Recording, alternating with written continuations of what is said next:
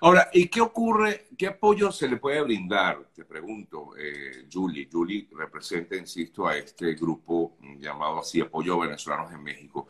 ¿Qué, ¿Qué, apoyo se le puede brindar a esas personas que quedaron justamente varadas y que no ni siquiera pueden optar o no tienen la posibilidad de optar al paro humanitario, que se encuentran allí, no saben qué hacer, no saben si regresar, si, si digamos, irse de nuevo al sur, están como en un limbo. Algunos han pedido, tenemos información, que han intentado solicitar un refugio o una medida o algún tipo de, incluso de asilo en, en, México. Pero, ¿qué se les puede decir a estas personas, Julie? Mira, este, las personas tienen opciones. Eh, para nosotros es importante recordar a las personas que están en México que no tomen una decisión eh, apresurada. Eh, nos hemos dado cuenta que están tomando decisiones con desinformación. no se acercan todas a, las organizaciones de la sociedad civil, que somos muchísimas en México.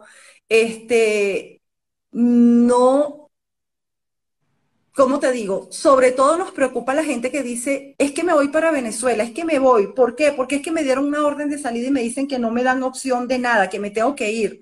Retorno voluntario, entre comillas, porque realmente no creo que tampoco en Panamá se dé el retorno voluntario, es que no les están informando a las personas las opciones.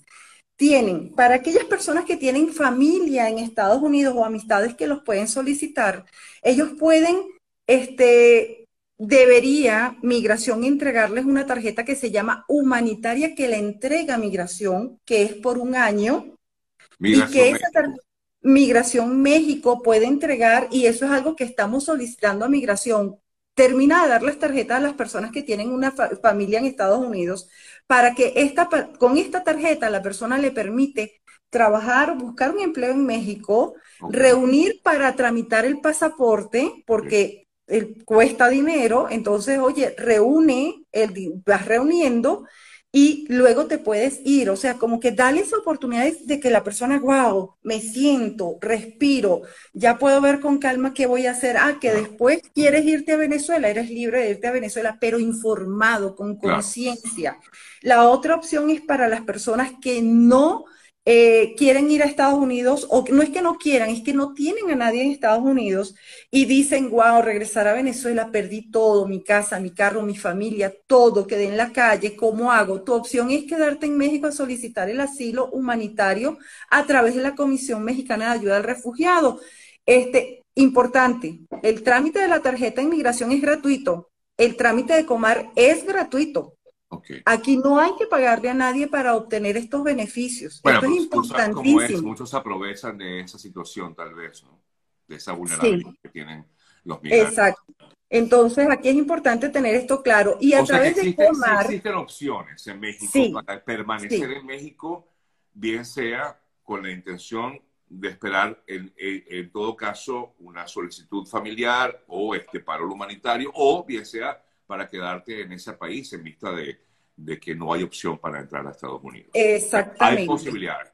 Pero eh, el, punto, y es lo que veo muy común, que tú bien dices, incluso comentas, que, que, bueno, que muchas veces eh, esto es gratuito, perdón, y muchas veces les cobran.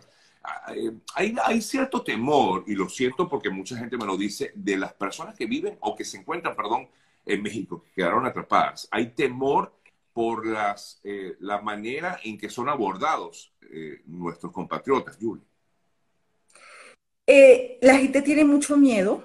Este, antes de continuar, creo que mi compañera ya, pues, ya dio solicitarse unirse a la... A la Vamos a buscarla.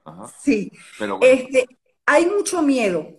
Hay mucho miedo, ¿por qué? Porque recordemos que nuestra gente viene pasando desde la selva del Darién este, por robos, llegan por Centroamérica, los extorsionan, los persiguen, este, empiezan, les quitan el dinero, lo poco que tienen, y llegan a México y muchos se acercan con, con, el, con el que yo te voy a ayudar. Y resulta que el que yo te voy a ayudar es porque tienes que pagar y si no pagas te persiguen. Ah, entonces nos han dicho, mira, nos cae la policía, nos cae migración, nos caen eh, coyotes, donde este, lo, que hacen es quitarle dinero, obviamente, y les dicen, te voy a ayudar, y es mentira. Obviamente que cuando nos acercamos, las personas de las organizaciones de sociedad civil en México dicen, wow, yo no sé si es verdad o es mentira, ya vienen con un trauma emocional, con miedo. Entonces tenemos que sentarnos, no es fácil sentarnos, no te preocupes, sobre todo cuando los queremos llevar a los albergues para que no estén en la calle, pues nosotros decimos, mira, vamos a hacer algo para que no sientas miedo, yo te voy a explicar cómo vas a llegar y te pagamos el pasaje del metro y te explico cómo vas a llegar y vas a preguntar. Y ellos dicen, así sí voy. Y ya cuando se dieron cuenta que realmente nosotros no estamos engañándolos, empezaron a correr la voz, ya la gente nos busca, necesito un albergue, necesito un espacio donde estar, tengo mi hijo enfermo. El detalle está es que ahora se nos presenta otro problema. Los albergues están saturados. Además, justamente, bueno, vamos a conversar también, como ustedes pueden ver, eh, tenemos aquí a otra invitada, Elizabeth Guerrero, ella es abogada especializada también en temas eh, de derechos humanos y con ella también queremos conversar, sobre todo por lo que se puede ver. Eh, Liz, gracias por estar aquí con nosotros también es que también hay una vulneración importante de derechos humanos para los migrantes. ¿Qué se puede hacer al respecto, Liz, para proteger a estas personas que se encuentran sobre todo en tránsito en México? Buen día. Buenos días, Sergio. Buenos días, Julie. Este, efectivamente, vengo escuchando lo que estaba comentando mi compañera. Este, nosotros desde la organización y muchas organizaciones de hecho unidas, porque algo que no hay que olvidar es la esencia que tenemos como venezolanos y que nos unimos a la hora de una situación como esta.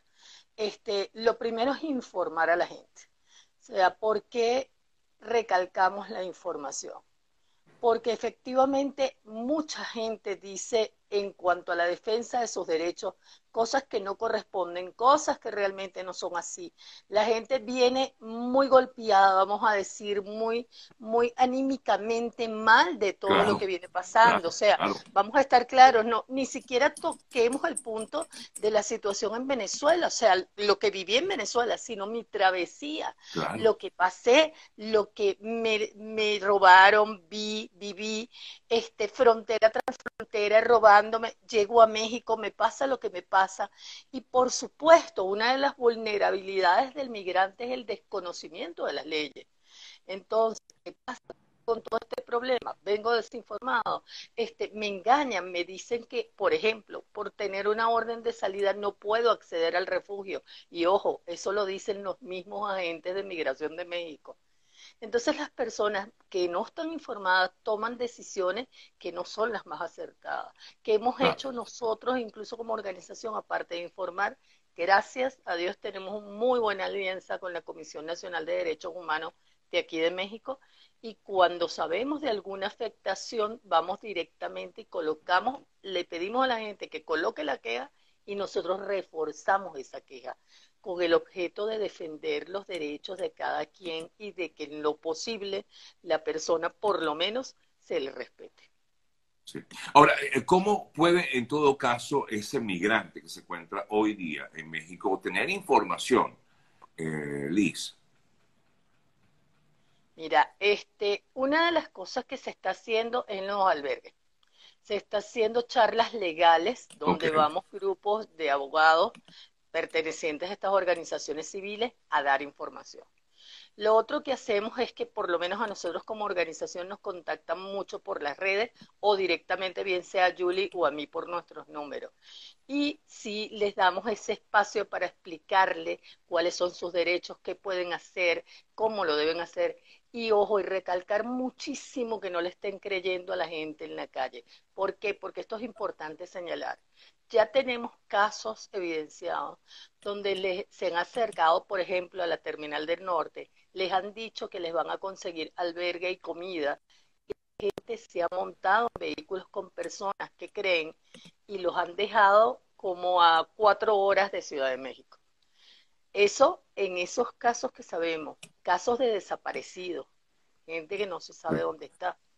Entonces no le pueden creer a todo el mundo de que los va a ayudar y eso siempre hacemos hincapié de que vayan con la sociedad civil, civiles, con el mismo Comar, que busquen ese tipo de información. Se han hecho también mucho material POP para que la gente tenga acceso y se les entregue en los lugares donde se concentran.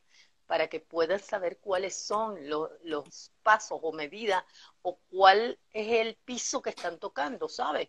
¿Qué es lo que pueden hacer? Sí. Sí. Eh, bueno, yo creo que es importante que demos a conocer esto eh, para contactarlos a ustedes, aparte de, sus redes. Eh, ¿Hay alguna otra manera, algún, alguna página, quizás en internet? Sé que existe la cuenta arroba apoyos venezolanos abreviado, pero hay otra manera para aquellos que se encuentren en esta situación y puedan de pronto orientarse y saber qué hacer si están en México y tienen esa inquietud, eh, esas dudas que sé que se generan. Y por supuesto, como ustedes dicen, eh, pues muchas personas que les, llevan información errada. Eh, ¿De qué manera pueden contactarlas? Nosotros tenemos además nuestra página en Facebook. No sé si les ve conmigo. Ajá.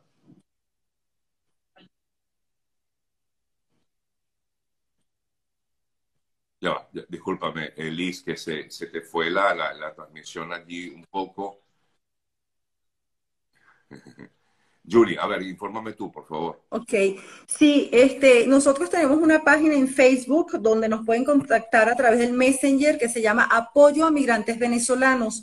Pero para temas urgentes, ahorita están nuestros números de teléfono, este, pero nos tienen que decir, nos tienen que explicar en el, en el WhatsApp cuál es su situación para nosotros poder brindar esta información o poder atenderlo. Es importante también pedirle a la gente un poquito de paciencia porque podemos recibir en el día hasta 100 o más mensajes, incluso este, de distintas partes de México y fuera de México, porque quieren saber dónde están sus familiares o qué hacer en México, ¿ok? Entonces pudiera ser a través de el, el más 521 55 30 27 85 25 y el teléfono de mi compañera Lisbeth Guerrero es más 521 55 2889 4054. Nos contactan por la página o por el Instagram. Esperen a que por favor respondamos porque son muchas personas y si es un tema urgente, este, pues que nos contacten al WhatsApp explicando su situación. De preferencia, escribir, porque a veces estamos en reunión y si nos envían audio, pues no podemos este, escucharlos en el momento. Recordando que los servicios nuestros son gratuitos, totalmente gratuitos. Nosotros no este, cobramos a nadie y si alguien aparece que van a cobrar, sea cinco pesos, pues no somos nosotras. Eh, les agradezco muchísimo, pero yo creo que la forma más sencilla es de esta manera. Contacten a nuestras amigas eh, a través de o la página en Facebook, que bien decía ella, es Apoyo al Migrante Venezolano, eh, que está en Facebook de esa manera, o Apoyo a Migrantes Venezolanos en Facebook o a través de, de la cuenta de Instagram, arroba apoyo venezolano, porque de pronto recordar el número telefónico va a ser un poco más difícil, pero por allí pueden escribir si tienen esta situación si sienten que son vulnerables, que están, porque como mucha gente comenta, a veces